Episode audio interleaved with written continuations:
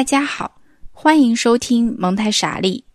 蒙太傻利是小黄鱼播客旗下的一档关于蒙太梭利理念、以孩子为中心的成人向闲话节目。我是 Momo，今天是第六期，感谢大家一直以来的支持。某某已经感受到了大家的力量。您可以在所有通用播客客户端、小宇宙、喜马拉雅、网易云音乐、荔枝 FM、蜻蜓 FM 收听本节目。第一季我们每周五下午五点准时更新。蒙太莎利开通了爱发电账号，爱发电是一款应用程序，大家可以在应用商店中找到。欢迎来为我发电，支持节目的稳定更新。在之前的节目里，我们有提到一些关于蒙台梭利的术语，比方说像人类倾向、吸收性心智、敏感期、精神胚胎。如果是第一次听蒙台傻利的听众，建议大家可以回顾前几期的内容，了解这些术语。接下去，默默要朗诵一段摘抄，它出自歌德在一七八六年写给施泰因夫人的信，出处是。《植物变形记》这本书，《大自然》这本书，我越读越津津有味。一直以来，我花费了大量精力，逐字逐句的去揭秘，这些努力终于得到了回报。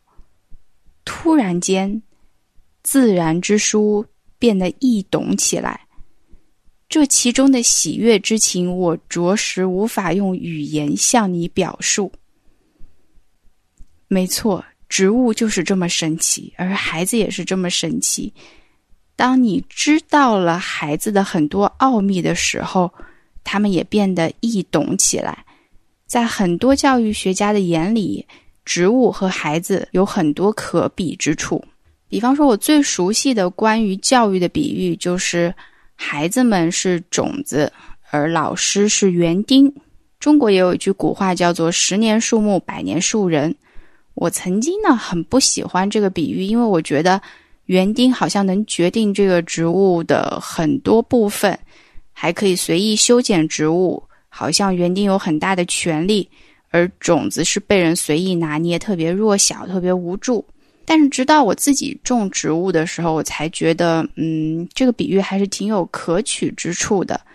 因为如果真心想要这个植物活得好的话，你必须是按照植物的需求提供给它帮助，而且你只能从外围提供帮助。也就是说，当一个胚胎或者说当一枚种子已经被种到土壤里的时候，它就按照自己之前的设定好的节奏开始发展了。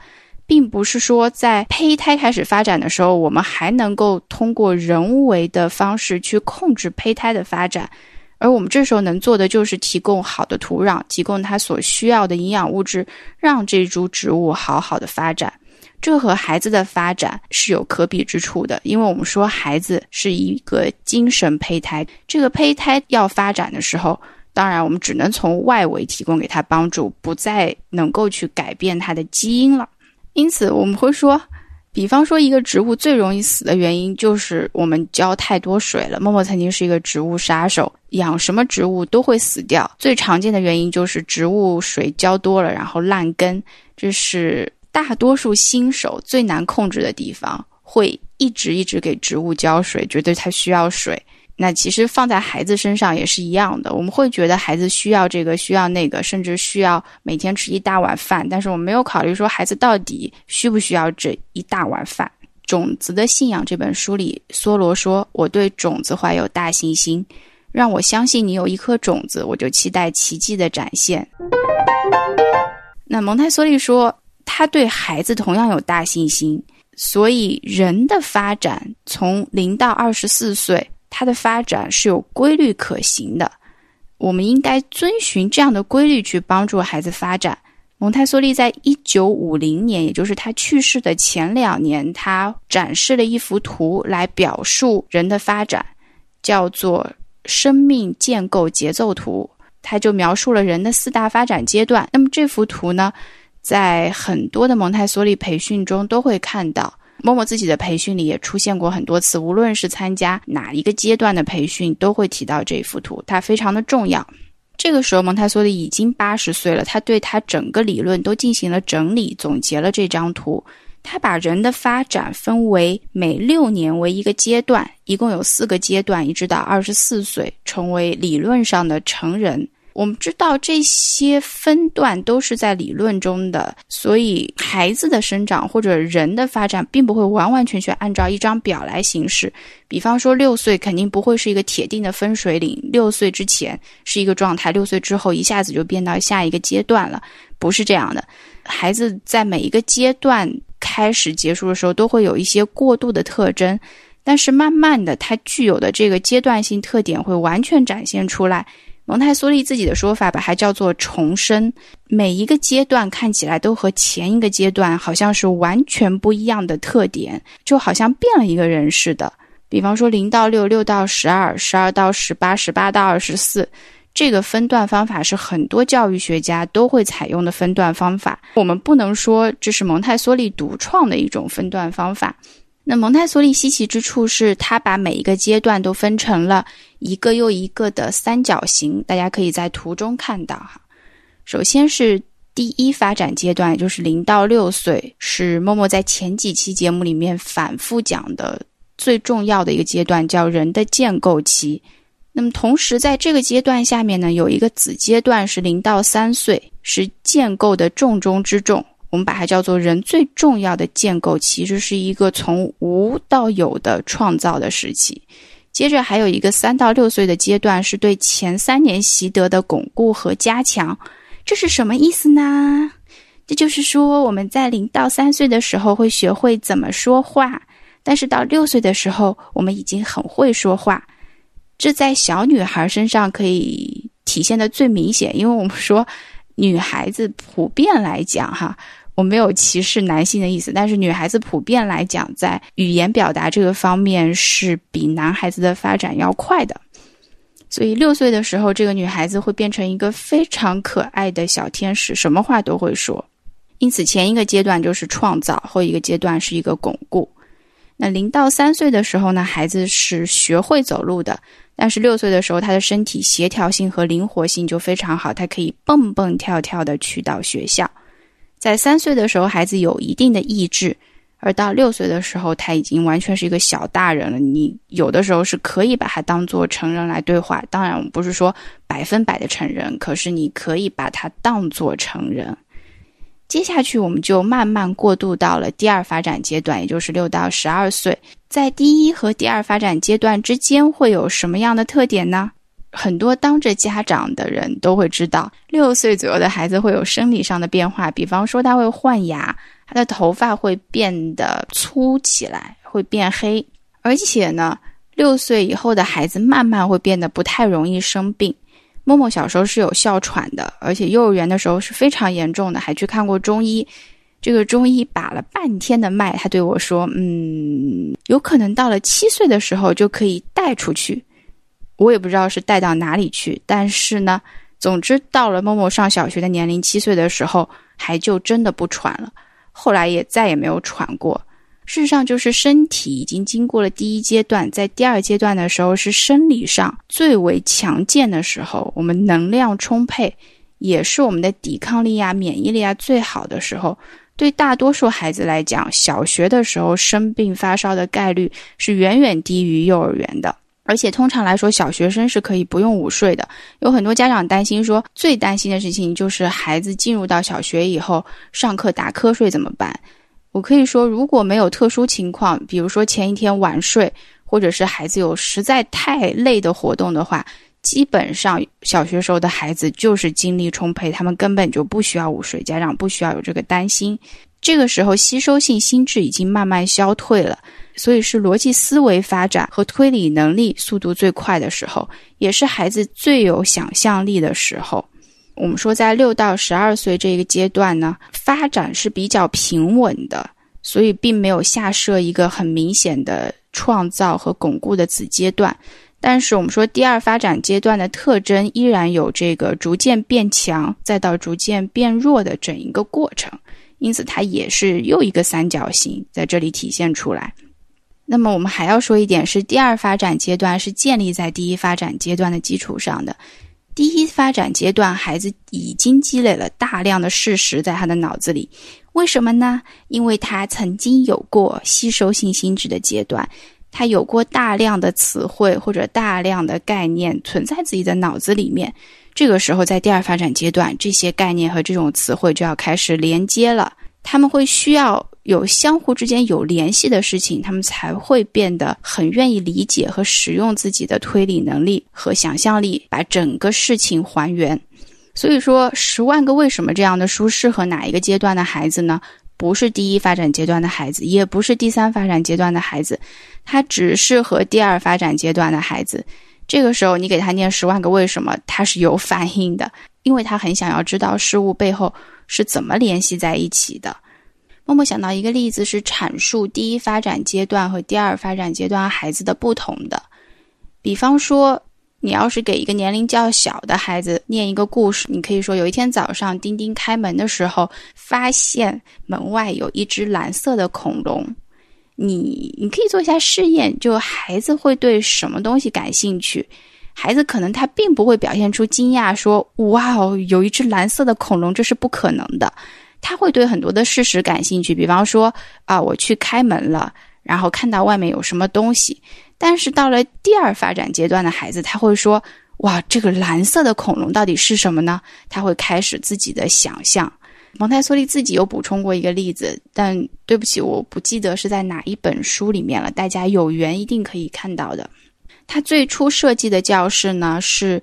教室和教室之间没有隔断的，所以三到六岁的孩子在一个环境中，然后他有一个通道，就直接可以走到六到十二岁孩子的环境中。那么在那个环境中呢，就有一个大的鱼缸，鱼缸里面有一天一条鱼死了。三到六岁的孩子就一直在讨论，呃，这条死鱼怎么怎么怎么怎么，所以他们是对鱼死了这个事实很有兴趣。而六十二的孩子，他们问的问题就是鱼为什么会死？这就很好的说明了第一发展阶段和第二发展阶段孩子的不同。然后呢，我们就慢慢慢慢的来到了第三发展阶段，那就是我们非常熟悉的青春期或者叛逆期了。差不多在十二岁的时候呢，呃，女孩子、男孩子会出现有第二性征的发育。这个时候，我们体内的荷尔蒙和各种激素都是非常紊乱的，也是一个有青春痘的时期，也是我们讲的中二时期。这个时候的重点就是他人为什么就不能理解我呢？我的痛苦谁也不懂，我是世界上最痛苦的人。因为我们的关注点已经从第二发展阶段对这个世界上万事万物的联系，又转回到了自己的身上，所以它是一个比较小的建构期。通常来讲，如果人在第一发展阶段有一些遗留的心理问题的话，会在第三发展阶段再次很强烈的爆发出来。在这个阶段，如果能够及时进行疏导的话，还是会比较有帮助的。但是我们一般遇到的情况是在传统学校中，首先课业难度一下子上了一个档次，跟小学相比。然后呢，还会遇到很多父母的不理解，觉得孩子怎么突然之间，小学的时候好好的，到了青春期就这么叛逆了，这很容易让青少年感到非常的暴躁。嗯，这个时期到十八岁左右又会趋于稳定。第四发展阶段，我们说是十八岁到二十四岁阶段，我们把它叫做成人的预备期。一般来讲呢，在蒙台梭利的时代，你要么去读大学，要么就开始做学徒，进入职业学校，这是一个慢慢成为社会人的过程。这个时候，我们又将目光投向了世界。在四个发展阶段中呢，第一阶段和第三阶段主要是自我建构的阶段，因此他在心理上会具有非常大的能量。蒙台梭利就用了红色的三角形来表示。当你思考这两个阶段的起点和终点的时候，你会发现，确实站在起点望终点的话，人的心理和生理变化都会非常的大。您可以想象一个零岁的婴儿和一个六岁的孩子，他们之间的差距有多少？那么一个十一二岁在发育之前的孩子和一个十八岁左右的人，他的差距又有多大？那么在第二和第四呢发展阶段，是一个生理和心理上的发展都相对稳定的阶段。这个时候，除了身高和身长的比例有变化的话，另外并没有非常剧烈的变化发生。所以蒙台梭利他用了蓝色的三角形来表示。这个我们也可以想象哈。一个六岁和十二岁之前刚刚还没有发育的孩子，他们可能是身高上有变化，但是很多地方还是没有大的变化的。那一个十八岁的少女和一个二十四岁的少女，基本上也很难辨认出年龄来。所以，我们看到在四大发展阶段里面有一个活跃、稳定、活跃、稳定的节奏交替会出现。我们就把它叫做生命发展的节奏图。再看第一发展阶段和第三发展阶段这两个阶段，还特意下设了子阶段，也就是说，前一个阶段是建构，后一个阶段是一个巩固。就第一发展阶段来讲，是零到三岁是建构，三到六岁是巩固；第三发展阶段来讲呢，是十二到十五是建构，十五到十八是巩固。这就形成了这个阶段里面的一个小节奏。因此，我们说这个发展就好像是环环相扣，这个强弱节奏是永远存在的。蒙台梭利曾经用“内向 ”（introvert） 这个词来形容第一和第三阶段，用“外向 ”（extrovert） 形容第二和第四阶段。它这个内向和外向，意思是向内转的和向外转的意思。但是这个词在汉语里面，或者说是在英语里面，也是一个非常容易引起误会的词，因为我们的时代不一样了，这个词语的意涵也不一样了，所以这是一个可能老师或者家长自己心里知道就好，但是不需要去详细解释的词。这个内向并不是一种性格上的内向，而是指孩子在第一和第三发展阶段会比较注重自己的内心发展，或者说比较自我为中心，他关注自己比较多一些。如果大家想一想中二时期的各种言论、看的各种漫画，还有发表的各种关于友情、爱情、亲情的见解，大家就可以非常容易理解什么叫做关注自己比较多一点。我自己是非常支持这个判断的，因为我到现在都很难去看我中二时期写的为那些二次元我沉迷的人物写的东西。外向的意思呢，是说他比较关注外部的世界，比方说在第二和第四发展阶段，他非常的想知道这个世界是怎么运转的，以及自己在世界中的位置以及能做什么。我们说六到十二岁的孩子，他就会想要。了解世界是怎么运作的，因为他有巨大的推理能力和想象力。那么，十八到二十四岁的孩子会比较想要参与到世界的建设中去，因为他的目光就会投向那里，很自然的投向这个外部世界。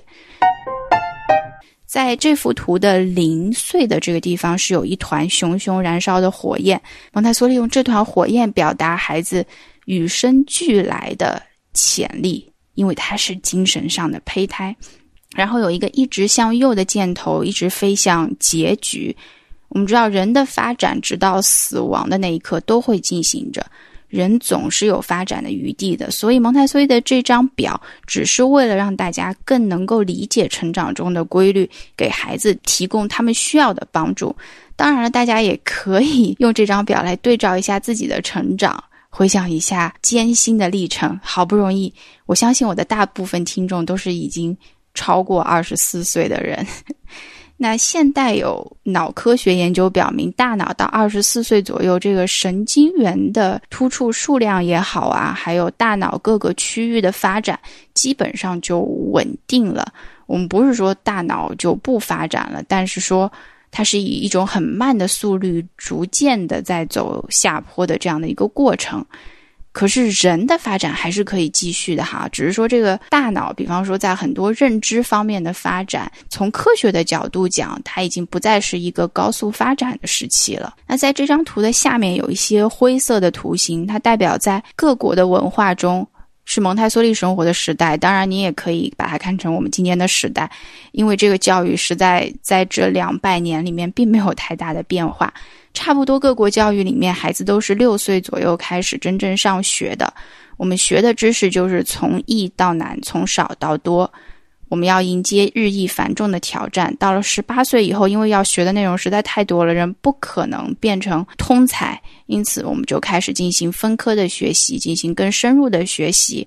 下面有个词叫 causality，是指因果关系的意思。因为有很多很多指向这个图形的箭头，它代表的意思呢是，通常情况下，我们认为输入给孩子的东西越多。我们就能够得到越多。随着孩子年龄的增长，我们可以给孩子输入更多的内容，所以孩子就应该有更多的知识，有更大的成长和发展。这就回到了我们第零期甚至第一期讲的内容：人的发展并不是线性的，而我们一直都在用线性的因果关系在思考孩子的教育。所以，我们看看我们的发展是有多么艰辛哈！每一个成年人都不容易，因为在第一发展阶段，孩子遇到的是成人非常强大的自我，是一种防御也好，是一种控制欲也好。成人的意志是完全凌驾于孩子的，孩子是没有招架之力的，这隐隐的就产生了一种对抗。无论你爱不爱自己的孩子。这种对抗都是有可能存在的。你即使再爱你的孩子，有可能也给他的发展在制造一些障碍。在第二发展阶段的时候呢，诶，这个时候吸收性心智快要慢慢消退了，推理性心智上来了。然后我们去读小学了，我们会发现，也许在小学的第一年，大家都还是能够死记一些东西，但是随着年龄的发展，如果没有理解，你很难再把这个东西给记住了。但是这个时候我们遇到了什么？我们遇到了大量的需要记忆的知识点，因此我们这个时候又碰到了一个障碍，就是我们很想知道，花时间想要在这个理解过程上，而。大多数的教育是指向这个知识点，指向结果。我们的检测也是指向结果，而不是各种学科之间或者各种知识点的互相联系。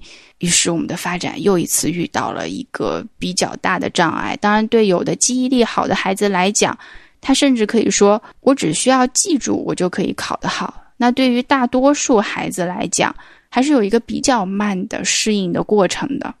因为孩子这个时候，他真的是需要知道过程，而我们又把目光投向了结果。好了，然后我们到了第三发展阶段，啊哈，这个时候我们又要开始进行自我建构了。一个小小的对自我的怀疑或者说敏感，都在这个时期爆发了。但是我们又遇上了非常沉重的课业。初中和小学知识的难度是一个陡然增加的过程，我们还会有遇到中考，还会遇到父母的不理解，就是一个这么听话的小学时候的孩子，为什么突然之间会变成这个样子？再一次，我们的发展遇到了障碍，然后我们就到了第四发展阶段，这个时候往往我们已经十八岁了，快要去到大学了。有的父母会说：“啊，我把你养到那么大，我终于可以放手了。现在你可以在社会中去生活了。”但是我们到底给孩子准备了什么吗？他们真的准备好了吗？在社交上面、情感上面、自律性上面，有没有人和人之间的互相尊重呢？还有互相表达呢？交流呢？有没有真的有独立思考的能力呢？这些我们都可以想一想哈。默默自己是有一些经历，关于到了大学以后，一个缓慢的意识到自己不能只专注于学习的过程，因为社会中有太多太多的事情，并不是说只要管好学习就不用操心的了。这是一个在某某感觉一路顺风顺水的学习过程中，到大学毕业的时候。我才遇到了我人生的最大的一个痛苦，就是我不知道我要做什么。但在这个时候不知道自己要做什么，和在六岁的时候不知道自己要做什么，这个痛苦程度是不能同日而语的。嗯，那如果有家长在听这期播客的话，也不要为了自己有可能成为孩子的绊脚石而愧疚。事实上，我们说整个社会可能都是一种阻碍，但是依然有千千万万个孩子在阻碍中成长起来了，然后他们成为了今天社会上的创造价值的人。但是默默也会在这整个过程中感到一种巨大的能量的浪费，是这种浪费让人们觉得很可惜，让蒙台梭利觉得很无奈。我想起来一句话，我不记得是谁讲的，就是说大自然是徒劳的。如果有谁知道出处的话，可以留言告诉我。成千上万颗种子中，只要有两颗能发芽，那对这一株植物来说就是成功的了。蒙台梭利想的是，如果说我们能够减少一些对人的精力和人的才能的浪费，那这个社会会变成什么样子呢？有没有一种教育真的愿意回应这种儿童的发展规律或者人的发展规律呢？这理想总是要有的，因为这也是精神需求的一部分。所以我最佩服蒙台梭利的一点，就是他研究这个规律，不是为了把这个规律用自己的名字命名，他真的把这个规律运用到实践当中去，他真的是把这些规律投入到教育的实践当中去的。所以，他尝试为每一个不同发展阶段的孩子设计不同的环境，来回应孩子的需求。那么，在下一期的节目中，也就是说，我们在。人的四大发展阶段二这一期节目中呢，我会为大家介绍蒙台梭利提出的每一个环境设计和教育方案，涉及到的词语有 “needle 环境、Infant Community 环境，我们又叫 IC 环境；Casa de Bambini 环境，又叫做儿童之家环境。接着还有 Cosmic Education，代表的是小学阶段的宇宙教育。以及 Er Kinder 项目，它代表的是大地之子，也就是蒙台梭利的中学教育。哈哈哈哈哈！所以下一篇应该是我们涉及到最多的蒙台梭利环境介绍的词。我们说取名字非常重要，所以在每一个环境当中，大家都会看到这个名字是来源于不同的语言的。某某觉得这个取名字，蒙台梭利是非常有天赋的，就像我的制作人一样。蒙台莎利这个节目名称，某某非常非常的喜欢。当然了，也包括这个为蒙台莎利设计的 logo，非常非常的喜欢。以上就是本期节目的内容，感谢大家的收听，我们下期再见。